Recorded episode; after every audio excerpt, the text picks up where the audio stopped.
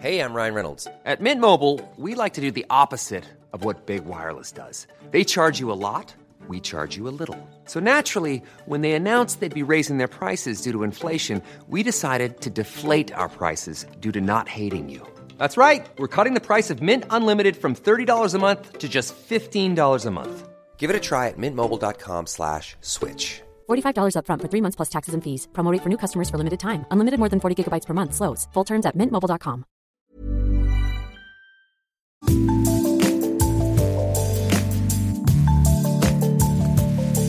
Bonjour, c'est Anne-Laetitia Béraud. Bienvenue dans Minute Papillon. Aujourd'hui, c'est notre rendez-vous Tous explique où l'on parle sexe et société.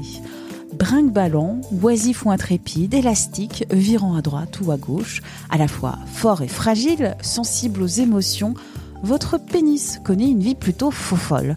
Et comme toute autre partie de votre corps, l'organe génital peut être blessé. Ça peut être à la suite d'un coup, une petite, voire une grosse coupure. Votre verge peut connaître la fissure, voire même la fracture. Je ressens les blessures. La douleur est une simple information. Et non, puisque personne n'est Terminator, tout ça, ça peut faire un petit peu mal, moyennement mal, très très mal. Mais on respire, on dédramatise et on parle des signes qui doivent vous inciter à consulter. J'accueille le docteur Marc Galliano, médecin urologue, andrologue, chirurgien. Il a publié avec Rika Etienne Mon sexe et moi aux éditions Marabout, un manuel pour découvrir, comprendre le pénis. Première question au docteur Galliano, premier cas. Qu'est-ce qui se passe si le prépuce, la petite peau qui recouvre le bout du pénis, c'est-à-dire le gland, reste coincé en position basse? Ce fameux euh, prépuce qui peut se coincer en position basse, ça s'appelle un paraphimosis. C'est-à-dire que le prépuce, c'est de la peau à l'extérieur et à l'intérieur, c'est de la muqueuse. Lorsque le prépuce est trop serré, on appelle ça un phimosis. Et lorsqu'il reste bloqué sous le gland, la muqueuse va se mettre à gonfler et ça va faire un peu comme ces euh, grenouilles qui gonflent leur poitrail pour attirer les femelles. Et ben là, c'est cette muqueuse qui va se mettre à gonfler. On va plus pouvoir se recaloter. Ça fait mal. Il faut se faire opérer. Ben, c'est un peu plus fréquent chez les enfants parce que les enfants ont un phimosis naturel qui disparaît avec la croissance de la verge. Et chez les adultes qui malheureusement n'ont pas détecté leur phimosis dans l'enfance ou l'ont détecté mais n'ont pas osé en parler, qui démarrent leur vie sexuelle et qui se retrouvent en mode euh, ben, j'ai baissé mon prépuce euh, pour, voir un petit peu ce que ça faisait d'avoir le gland à l'air, ils ne le remontent pas, et ben eux restent coincés. Ça reste rare, mais bien souvent ça conduit le jeune chez l'urologue. Donc l'urologue peut avec un gel anesthésiant essayer de recaloter. Si on n'y arrive pas comme ça, il faut passer au bloc opératoire et faire une circoncision. Donc c'est un petit peu, c'est un petit peu cher payé euh, l'accident. Autre accident, quoi, qui peut être un accident, c'est la pliure du gland. Quand euh, le frein qui est donc euh, trop court, ça veut dire que le, la verge. Exactement. Le, frein, c'est le, petit morceau de chair qui est entre le gland et le prépuce à la face ventrale, donc la, face qui regarde le sol euh, quand on est debout avec sa verge. Ce petit morceau de chair, c'est le frein. Le frein, il a deux fonctions. Une fonction qui permet au prépuce de recaloter de se repositionner sur le gland. Et l'autre fonction, c'est d'amplifier et de prolonger un petit peu les spasmes du périnée lors de l'orgasme. Et donc, ce petit morceau de chair, lorsqu'il est trop court, lorsqu'on décalote, le gland est attiré vers le bas. Lorsqu'on a un angle qui fait plus de, de 60 degrés, quasiment en angle droit, c'est qu'il est trop court. Et le risque, c'est quoi d'avoir un frein trop court? C'est lorsqu'on a un rapport sexuel ou une masturbation, si on tire trop sur son frein, il peut se couper un peu. Donc là, ça saigne, mais ça s'arrête. S'il se sectionne complètement et qui touche l'artère, là, on finit aux urgences parce qu'un saignement artériel, on peut pas l'arrêter sans faire un petit point chirurgical. C'est la rupture du frein. Et là, il y a plein de sang qui, qui, qui va gicler. C'est hyper impressionnant. Exactement, c'est ce que je disais. C'est-à-dire que le frein, s'il se coupe un tout petit peu, ça s'appelle une érosion. Ça fait mal, ça peut cicatriser. Lorsqu'on coupe une partie du frein, on touche que la veine, ça saigne. Mais si on comprime bien, un peu comme un saignement de nez, hein, on prend ses deux doigts, pouce index, on prend du coton ou on prend un linge propre et on comprime, ça s'arrête. Par contre, si c'est l'artère, ça fait un petit jet comme dans un film d'horreur. Et dans ces cas-là, on peut pas l'arrêter tout seul. Il faut qu'un chirurgien fasse un point de suture. Autre cas qui n'a vraiment, alors là, rien à voir avec euh, le frein, c'est l'érection qui dure plus de 4 heures. Au-delà de 4 heures, on appelle ça un priapisme. Il y a différents types de priapisme. Il y a le priapisme, par exemple, pharmacologiquement provoqué. Typiquement, de façon festive, on prend de la cocaïne, on prend des substances, des drogues, qu'on appelle adrénergiques. On se retrouve en érection qui dure plus de 4 heures, ça fait mal, mais la verge n'est pas en danger. Par contre, si on a un priapisme vasculaire, c'est-à-dire que lorsqu'on a une communication entre une artère et une veine dans la verge, par exemple, comment ça arrive? Eh ben, Typiquement, c'est l'accident de vélo où on tombe sur le cadre à califourchon, la verge se met à gonfler, et dans ces cas-là, il y a un danger, mais modéré pour euh, la verge, puisque lorsqu'une verge reste gonflée de sang trop longtemps, c'est un peu comme si vous vous étranglez. À un moment donné, les tissus ben, ne respirent plus. Ça s'appelle une anoxie, ça s'appelle un infarctus. Donc ça, ça s'appelle le priapisme à haut débit. Il se corrige en général par un geste endovasculaire. Il n'y a pas trop de danger. Le plus dangereux, c'est le priapisme à bas débit. Dans ces cas-là, il y a un blocage de l'érection euh, qui se fait pas à cause d'une fistule artério-veineuse, mais à cause d'un afflux sanguin et ce sang ne peut plus être chassé en dehors des corps caverneux. Dans ces cas-là, le risque, c'est quoi? C'est que ce, mini-infarctus de la verge entraîne une nécrose, donc une mort des tissus érectiles, et vous vous retrouviez impuissant.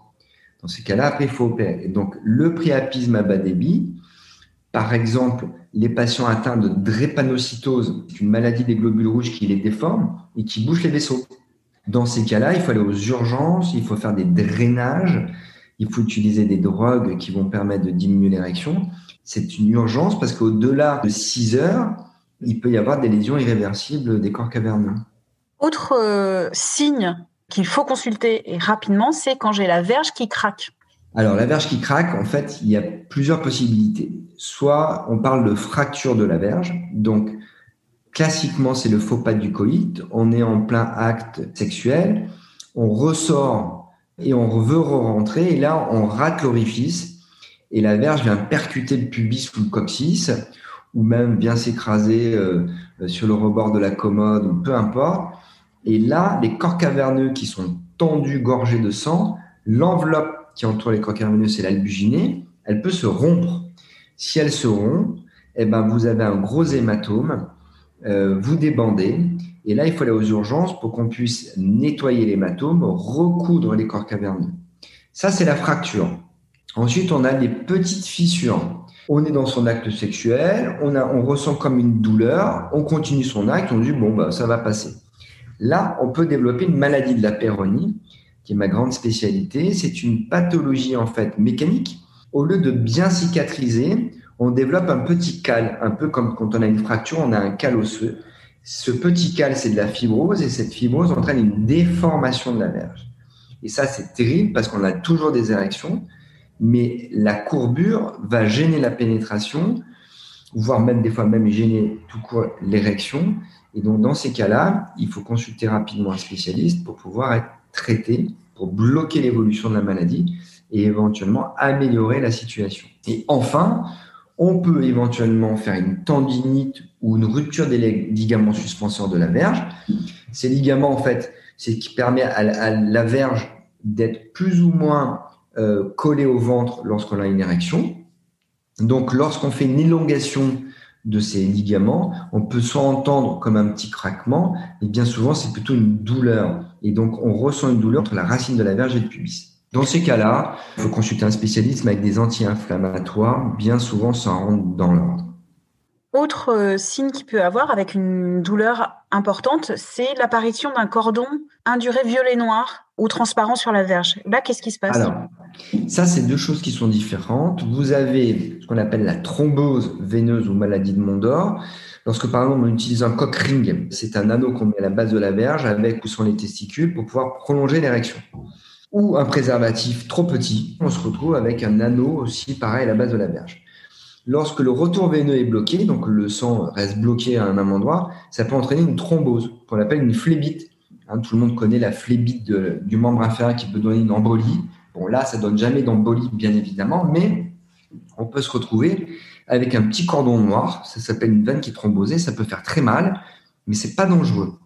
Bien souvent, euh, le spécialiste va donner un anti-inflammatoire, ça va disparaître. Si jamais cette veine thrombosée reste, qu'elle est douloureuse ou inesthétique, on peut faire ce qu'on appelle une thrombectomie. On va inciser cette petite veine, on va aspirer le thrombus.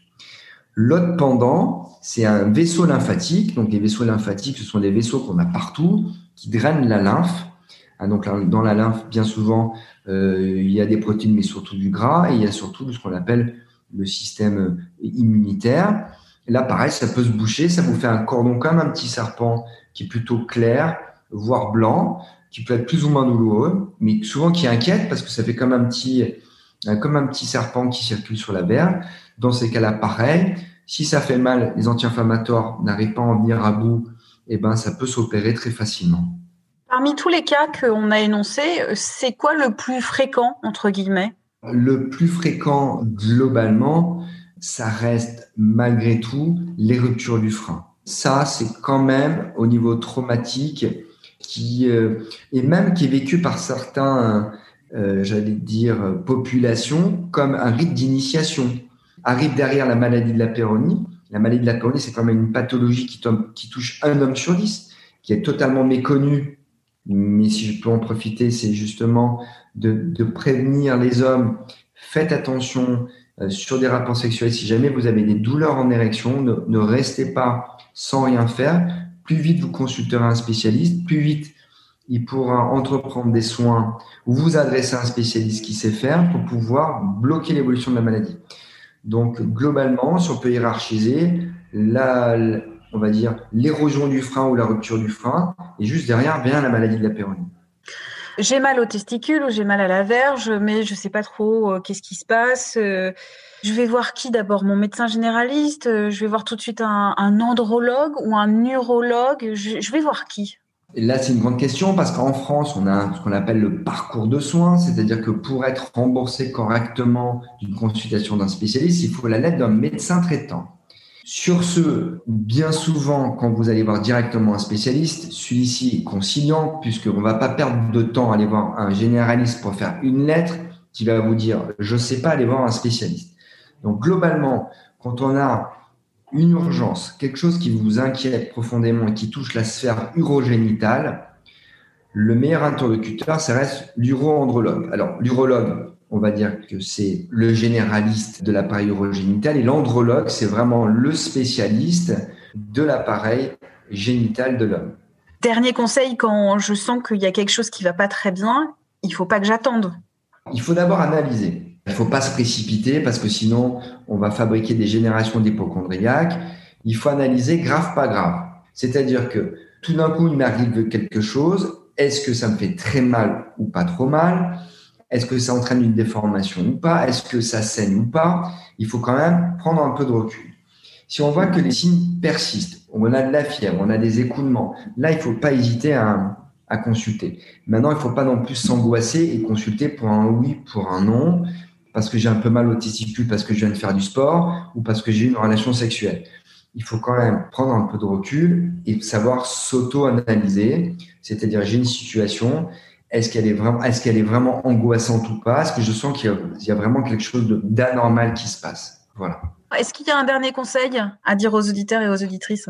Alors oui, je pense qu'il faut bien se connaître. Les garçons ont un vrai déficit de connaissance de leur corps. Par exemple, si on fait un petit quiz et je vous dis qu'est-ce que un épididyme Ah, c'est bon pour le ah, Un épididyme, c'est un petit conduit qui amène les spermatozoïdes des testicules vers les canaux déférents. Et si je vous dis c'est quoi les canaux déférents? Eh ben, c'est un conduit qui est un peu plus rigide, qui permet d'acheminer les spermatozoïdes au canaux éjaculateur.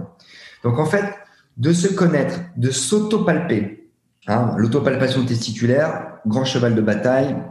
On vient de quitter le mois de novembre et Movember, c'est quand même le mois où on essaie de sensibiliser les hommes au cancer de la prostate du testicule, mais des cancers en, général. L'autopalpation testiculaire, une fois par semaine, on fait rouler son testicule un peu comme si on roulait une cigarette ou un peu comme si on roulait un crayon. Un testicule, c'est à la fois souple et bien lisse. Quand on sent une boule à l'intérieur, ne serait-ce que de la taille d'une lentille ou d'un grain de riz, on consulte. Hein, ça permet justement de pouvoir intervenir vite. Et le cancer du testicule, par bonheur, c'est quand même un des cancers qui se guérit le mieux lorsqu'on arrive suffisamment tôt. Merci au docteur Marc Galliano pour cet entretien. Minute Papillon avec son point d'exclamation, c'est le podcast de 20 minutes. Vous pouvez le retrouver sur toutes les plateformes, les applis d'écoute en ligne. Vous pouvez vous abonner, c'est gratuit. Nous évaluer avec des petites étoiles. On aime beaucoup les petites étoiles. Et aussi, vous pouvez nous écrire pour nous envoyer des idées, des commentaires, voire même des critiques à audio-20minutes.fr. On se retrouve très vite. D'ici là, portez-vous bien.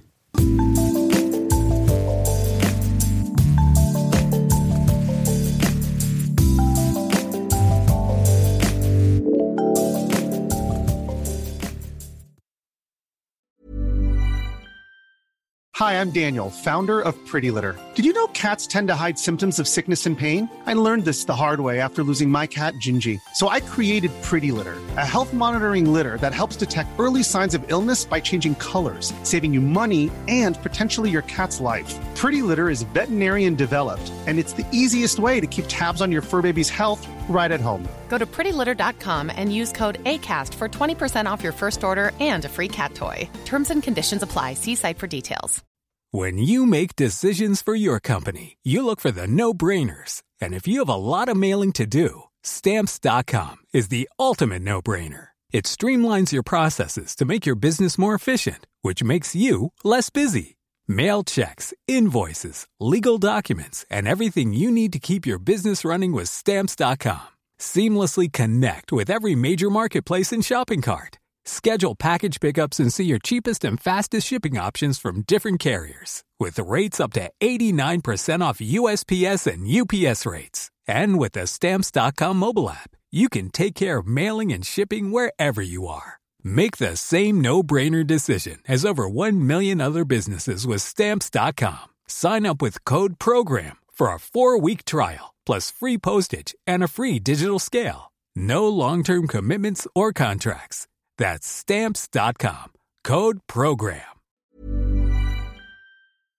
On ne va pas se quitter comme ça. Vous avez aimé cet épisode? Sportif, généraliste, sexo ou scientifique, varié mais toujours bien informé. Découvrez les autres podcasts de la rédaction 20 minutes sur votre application d'écoute préférée ou directement sur podcast au pluriel.20minutes.fr. Et merci de nous avoir écoutés.